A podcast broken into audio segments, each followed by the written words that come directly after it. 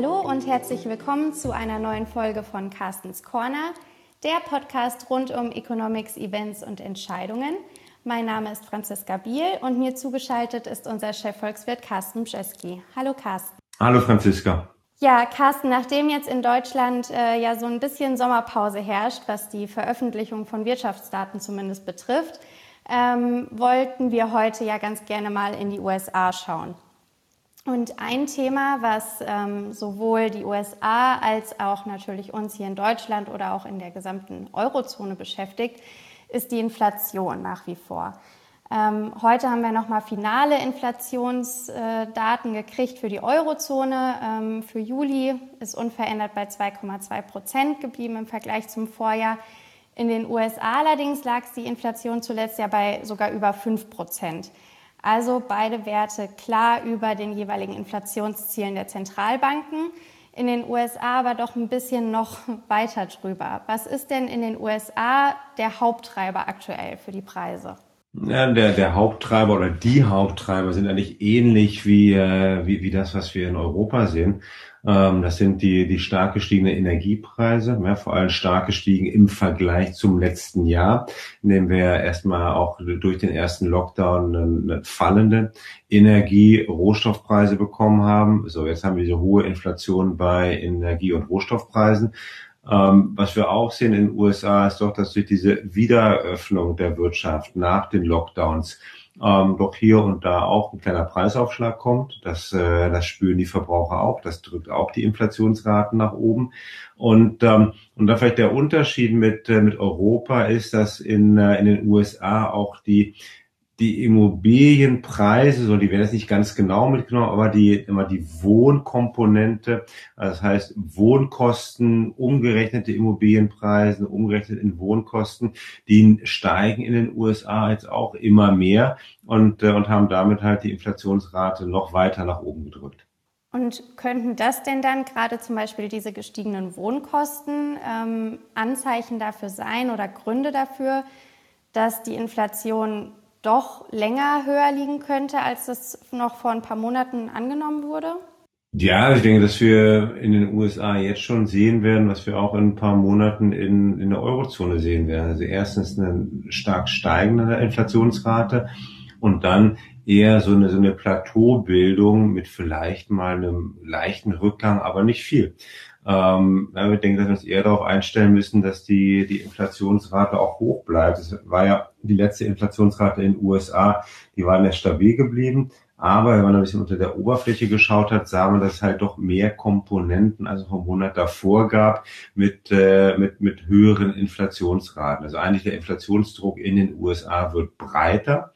Ähm, und ja, auch ganz ehrlich sein, natürlich wird dann im nächsten Jahr, wenn dann, ja, wenn wir dann einfach wieder Basiseffekte haben, äh, die Inflationsrate sehr wahrscheinlich zurückfallen. Ähm, aber zu denken, dass jetzt die Preise wirklich fallen könnten und dass wir nochmal wirklich eine Umkehr bekommen dieser, dieser stark gestiegenen Preise und auch hohen Inflationsraten, das sehe ich nicht so schnell passieren. Denn ähm, denn, ja, wie gesagt, äh, Rohstoffpreise, Energiepreise werden ja auch nochmal Zweitrundeneffekte haben auf die Immobilien, auf die Baupreise. So, das, äh, das bleibt. Dann ist in den USA jetzt auch das Spannende, ob wir dann jetzt über die Sommermonate wirklich nochmal ähm, auch den, den ersten Lohndruck bekommen könnten. Das ist ja was, wovon dem einige ausgehen, dass ähm, aufgrund der Tatsache, dass wir halt Fachkräftemangel haben oder einige Bereiche der Wirtschaft haben, die jetzt wieder aufgeht. Gastgewerbe ist so ein, so ein, äh, so ein Thema, dass da halt nicht genug Leute gibt, ähm, die zum Arbeiten kommen. Einerseits, weil sie vielleicht während der Pandemie umgeschult haben, in andere Sektoren gegangen sind. Andererseits aber natürlich auch, weil wir ja bis September die, ähm, die, die Checks vom, äh, vom Staat immer noch haben, so dass es halt für viele Leute doch auch finanziell immer noch attraktiver ist, zu Hause auf der Couch zu sitzen, als zu arbeiten. So, wenn es wirklich diese, dieser Fachkräftemangel sich äh, so bleibt, ähm, in höheren Löhnen äußert, dann kommt halt nochmal auch wieder dieser Schub über die höheren Löhne, der durchaus die Inflationsrate hochhalten können. Und der allerletzte Punkt, das ist ja auch der Unterschied vielleicht zwischen den USA und Europa, sind dann doch die, die großen ja, Investitionsprogramme, Konjunkturprogramme der, der Regierung Biden. Wir haben auch Konjunkturprogramme in Europa, ähm, aber von den Dimensionen her ähm, sind die Konjunkturprogramme in den USA deutlich höher, so dass wir halt ähm, einen starken Nachfrageschub bekommen sollten, wodurch dann auch der Inflationsdruck äh, eher hoch bleiben sollte. Ja, das heißt, es sind ja im Prinzip alles wirklich Faktoren, die total dafür sprechen, dass die Inflation auf jeden Fall länger hoch bleiben dürfte und könnte. Ähm, jetzt sollte das doch oder ist das doch eigentlich ein Grund, der vielleicht die Fed auch ein bisschen ähm, ja, auf einen anderen geldpolitischen Kurs bringen könnte. Und jetzt werden ja heute ähm, noch die Minutes der letzten Zentralbanksitzung veröffentlicht. Meinst du, wir können da schon neue Erkenntnisse über die künftige geldpolitische Richtung erwarten? Weil also jetzt vom Vorsitzenden Paul gab es ja gestern äh, gerade wieder erst die Aussage, dass es noch zu früh sei, um die Pandemie als besiegt zu bezeichnen, zum Beispiel. Ja, also wir hatten ja genau was gesagt, wir hatten dieses, dieses Town Hall Meeting äh, mit der Jerome Powell, ähm, wo eigentlich einige Marktteilnehmer davon ausgingen, hm, vielleicht gibt er doch schon mal Hinweise auf, ähm, auf mögliche nächste Schritte. Ähm, er hält sich da sehr zurück. Und ähm, ja, ich denke, natürlich kann man sagen, die, Pandemie ist noch nicht ganz vorbei. Er meinte auch, dass der, die, die, die Wirtschaft noch nicht wieder da wäre, wo sie vielleicht vor der Pandemie gewesen ist. Das stimmt halt nicht so ganz, wenn man sich das Bruttoinlandsprodukt anschaut. Denn ähm, rein vom, vom Wert, vom Volumen her, ist die US-Wirtschaft wieder zurück auf dem Vorkrisenniveau. Wenn es ähm, äh, so bleibt, dann werden wir auch sehen, dass die US-Wirtschaft zum Ende des Jahres ähm, stärker gewachsen sein wird, als das ohne Corona und vor allem ohne die ganzen Konjunkturmaßnahmen der Fall gewesen wäre. Also wir, wir haben hier natürlich schon eine Wirtschaft, die eigentlich ziemlich gut läuft. Ja, bekommen wir es in den Protokollen der letzten Sitzung nochmal starke Hinweise. Ich habe eigentlich eher nicht das Gefühl, ich habe eher das Gefühl, dass äh, Jerome Powell doch ein bisschen auf Zeit spielen wird. Das heißt, ich halt wirklich erstmal alles auf das große Treffen in Jackson Hole Ende nächster Woche richten wird. Ja, traditionell kommen dann die ganzen, die ganzen Notenbanker, ähm, normalerweise auch weltweit. Aber ich hatte gelesen, dass äh, Christine Lagarde schon mal abgesagt hat. Ähm, ich glaube noch ein paar andere. Ähm, europäische Notenbanker haben auch ihre Reise in die USA abgesagt. Also es wird nicht ganz so voll sein wie in der Vergangenheit, aber dieser Austausch zwischen Notenbankern, Akademikern und, äh, und auch ein paar ähm, Researchhäusern aus dem Privatsektor ist immer wieder wichtig gewesen. Und wir haben halt auch in der Vergangenheit gesehen, dass halt äh, ähm, es entweder von FED-Seite aus, aber auch mal von der EZB, das auch nicht vergessen, Mario Draghi hat auch schon mal in Jackson Hole eine wichtige, wichtige Rede gehalten. Ähm, dass da doch immer Informationen gesendet werden ähm, über die nächsten Schritte der Geldpolitik. Im Falle der FED, auch ganz ehrlich, von daher war das halt gestern ein bisschen wischiwaschi von, ähm, von, von Powell. Im Falle der FED sieht es so aus, als ob sie sich erstmal ähm, alle Optionen offen lassen möchte. Ähm, okay, ja, zu Recht, wir hatten Inflationsdruck hoch, Wirtschaft läuft ganz gut, aber wir haben natürlich Delta. Wir haben es auch in den USA einen sehr schnellen Anstieg der Infektionszahlen gesehen, weil wir auch da auch bestimmte ähm, Gebiete und auch Bevölkerungsgruppen sich bisher nicht oder nur einmalig geimpft haben. Also es gibt einfach Risiken für den für die wirtschaftlichen Aussichten. Und ähm, ich, ich mir vorstellen könnte, dass wir nächste Woche vielleicht so eine erste ja, Roadmap, wie es so schön heißt, bekommen. Also das äh, ohne sich jetzt festzulegen, ohne sich festzulegen, auf wann die Fed überhaupt äh, starten könnte mit der Reduzierung der Anleihenkäufe, ähm, dass die wenigstens, dass Paul uns erstmal so ein, so ein Bild gibt. Ja, wie könnte das aussehen? Wie lange könnte sowas dauern? Sechs oder neun oder sogar zwölf Monate der, der Abbau des Anleihenkaufprogramms. Also das sind so Themen, von denen ich erwarte, dass die halt äh, Ende nächster Woche äh, bei den Jackson Hole Treffen doch auch angesprochen werden. Genau, jetzt hast du schon angesprochen, also auf, auf, das, äh, auf dieses Jackson Hole Symposium, da wird ja wirklich auch schon lange hingefiebert, weil man wirklich davon ausgeht, dass es nochmal ein bisschen mehr Hinweise zum, zum geldpolitischen Pfad jetzt geben wird. Ähm, das, dieses Symposium läuft ja immer unter einem bestimmten Thema. Also beispielsweise in 2007 war es ja ähm, Wohnbau, Baufinanzierung und Geldpolitik, was dann ja auch in die Zeit recht gut gepasst hat. Jetzt in diesem Jahr läuft das Thema, äh, läuft das Symposium unter dem Thema Wirtschaftspolitik in einer ungleichen oder beziehungsweise unausgewogenen Volkswirtschaft. Was könnte das denn ähm, jetzt auch natürlich die Auswirkungen der Krise? Wir selbst haben da auch schon drüber gesprochen, dass das ganz ähm, große Auswirkungen auf die auf Ungleichheit haben könnte, beispielsweise auf dem Arbeitsmarkt. Was könnte denn, könnte dieses Thema eventuell dann aber sogar größer werden auf dem Symposium als das Tapering? Ähm, das, ähm, ja und nein. Ähm, ich denke, aus, aus Sicht der Finanzmärkte sind, die werden wirklich darauf warten und lechzen danach, um irgendwelche Hinweise auf Tapering zu bekommen.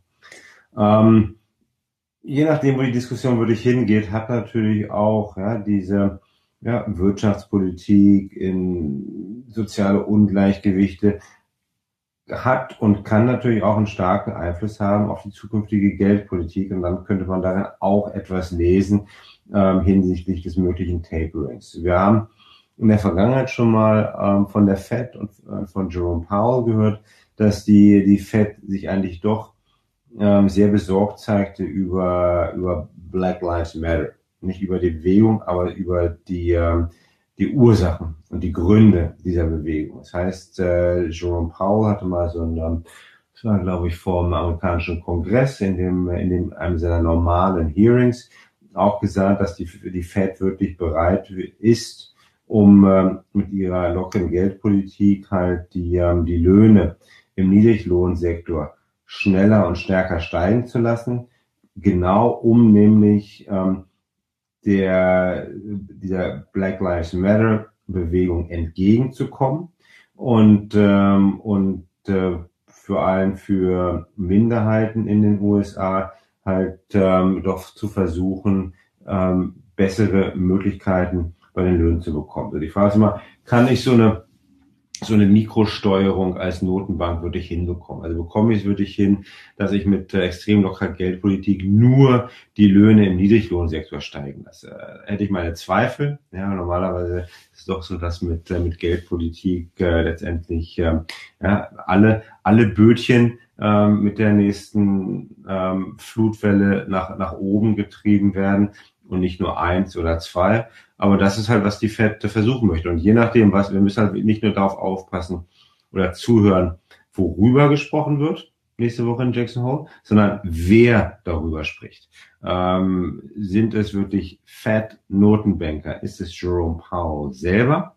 Da müssen wir ganz, äh, ganz äh, mit gespitzten Ohren zuhören und alles, was er sagt, ob es nun über soziale Ungleichheiten geht, die die Fed angehen möchte, weil das hieß ja auch nichts anderes implizit als die Fed wird länger eine lockere Geldpolitik machen ähm, oder ob es über andere Themen geht. Also wir müssen wirklich äh, den, den Fed Vertretern sehr gut zuhören, wenn wir verstehen wollen und wissen wollen, was die Fed als nächstes plant zu tun.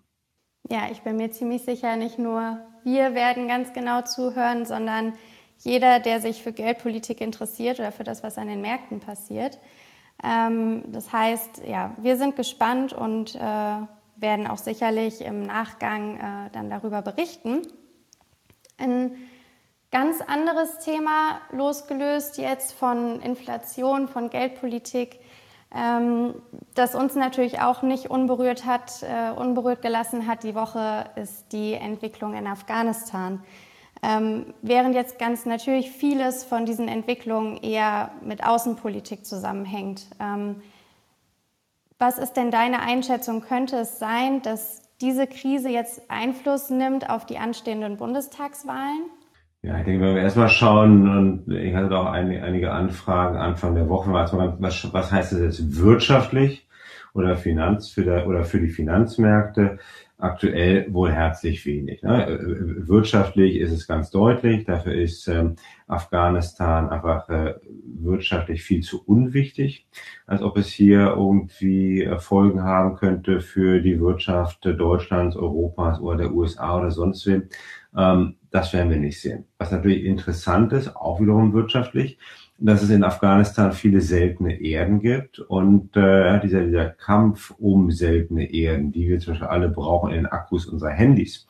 Ähm, dass dieser Kampf jetzt vielleicht nochmal neu losgeht oder anders losgeht. Und äh, das wird sicherlich spannend sein. Wer versucht jetzt hier direkt nach diesen ja, traumatischen Ereignissen ähm, auf der internationalen Bühne irgendwie wieder Einfluss zu nehmen in Afghanistan oder auch, äh, ja, ganz einfach, oder auch schnell wieder Geschäfte zu machen mit, mit Afghanistan. Ich denke, das ist, das ist die wirtschaftliche Thematik, die wir haben. Ähm, dann hast du ja schon gesagt, die, die, die außenpolitische Dyna ähm, Thematik haben, haben wir auch. Ähm, ja, ich meine, da sind wir ja beide nichts anderes, da sind wir keine Experten drin, da sind wir auch nur, nur Beobachter und, äh, und, und, und Zeitungsleser. Ähm, sieht natürlich viel, hat 20, 20 Jahre für umsonst gewesen. Ich persönlich frage mich auch immer, wie, wie, wie konnte es eigentlich passieren, dass ähm, man sich scheinbar doch auch so scheinbar freiwillig dann sofort übergibt. Ja, ähm, dafür sorgt, dass die Taliban es eigentlich in, äh, im Besitz ist von extrem viel äh, ja, ähm, militärischen Gütern, Munition, Waffen, allem Möglichen. Ähm, das zur Seite, denke ich, was heißt das für den, den deutschen Wahlkampf? Ähm, na, Deutschland ist natürlich erstmal das einzige Land von den westlichen Ländern, was jetzt wirklich äh, in, in der Kürze der Zeit an die, an die Wahluhren tritt. Das heißt, wir sehen ja, dass es in allen europäischen westlichen Ländern, die sich jetzt halt 20 Jahre engagiert haben in Afghanistan, dass es eigentlich einen großen Auf, Aufschrei gibt, äh, Unruhe gibt über das angeblichem Missmanagement, ähm, den, den Umgang auch sozusagen die, teilweise die Naivität, mit der ähm, eigentlich ähm, gehofft wurde, dass äh, alles so bleibt, wie es ist und dass die ein, ein, ein möglicher Übergriff der Taliban, um das, um das Land wieder in ähm, unter eigene Führung zu stellen, dass der locker abgewehrt werden könnte und auch sehr lange dauern würde. Also da ist ja Deutschland das nicht alleine. In Deutschland spielt es aber politische Reaktion ähm, eine viel größere Rolle, weil sich, meiner Meinung nach, doch halt diese ganze, die, diese Bilder, die Reaktion, aber auch äh, die, das, die Fehleinschätzung der Bundesregierung in den letzten Wochen, also erst auch die, die Streitkräfte abzuziehen, ähm, ja, Ordnungskräfte vor Ort, ähm, Einheimische, die geholfen haben, nicht so schnell oder überhaupt nicht mitzunehmen, ähm, dass das eine komplette Fehl Fehleinschätzung gewesen ist. Und ähm, es ist, denke ich, jetzt aktuell auch ein Thema, in dem man als Spitzenkandidat fast nur Fehler machen kann. Ähm, das haben wir gesehen bei einigen, wo es gar keine Namen zu nennen, in denen doch einige Aussagen eher ein bisschen ungünstig getätigt wurden. Ähm, und das Interessante ist ja überhaupt, dass wir scheinbar einen Wahlkampf haben, wo es nur darum geht, um Fehler zu vermeiden um, äh, um, um Kommunikationsfehler zu vermeiden. Ähm, häufig sind ja doch dann die Parteien oder die Spitzenkandidaten wieder auf dem, äh, auf dem steigenden Ast, wenn man sie eine Weile nicht gehört hat oder eine Weile nichts von ihnen gesehen hat. Ähm, so, und in dem Zusammenhang ist, denke ich, auch Af Afghanistan äh, eher ein Thema, in dem man wieder Fehler begehen kann. Ähm, und ähm, ich bin gespannt, wie, wie lange das noch nachhallen wird. Ich gehe persönlich davon aus, ähm, dass es doch bis zur Bundestagswahl definitiv nicht aus dem äh, kollektiven Gedächtnis äh, der deutschen Wähler verschwunden sein wird. Ja, absolut. Also es sind, es sind ja tatsächlich auch wirklich nur noch knapp oder ein bisschen mehr als fünf Wochen, bis wir wählen. Also Sonntag in fünf Wochen ist es soweit. Und ich bin mir aber auch ganz sicher, dass wir bis dahin noch einiges über die Wahlen äh, sprechen werden, hören werden. Ähm, ja, vergiss, vergiss auch nicht, vergiss auch nicht die Briefwahl. Ne? Das ist ja auch, das darf man auch nicht vergessen. Wir werden ja ähnlich wie in den USA sehr wahrscheinlich dieses Jahr eine Rekordanzahl an Briefwählern haben in Deutschland. So, Briefwähler geben ihre Stimme eher ab. Das heißt, diese ganzen, also ich habe noch nichts erhalten, aber seit Anfang der Woche sollen ja die Wahlunterlagen verschickt werden in, in Deutschland. So, wenn das also die, die ersten Briefwähler jetzt schon anfangen, ihr Kreuzchen zu setzen, dann hat natürlich ähm, ja, das, das Ganze Drama in Afghanistan, ein, ja, die, die Einschätzung oder Fehleinschätzung der Bundesregierung können einen deutlich größeren Einfluss haben ähm, als äh, beim, beim Gang zur Wahl ohne Ende September. Absolut, das wird auf jeden Fall bestimmt auch eine Rolle spielen. Ähm, ja, wir bleiben auf jeden Fall am Thema Wahlen weiterhin dran und beobachten das. Ähm, und ja, Carsten, dann vielen, vielen Dank für deine Einschätzung und vielen Dank an Sie, liebe Zuhörerinnen und Zuhörer, fürs Einschalten. Über Fragen und Anmerkungen freuen wir uns wie immer sehr. Ähm, hinterlassen Sie uns dazu gerne einfach einen Kommentar und dann freuen wir uns auf nächste Woche. Tschüss!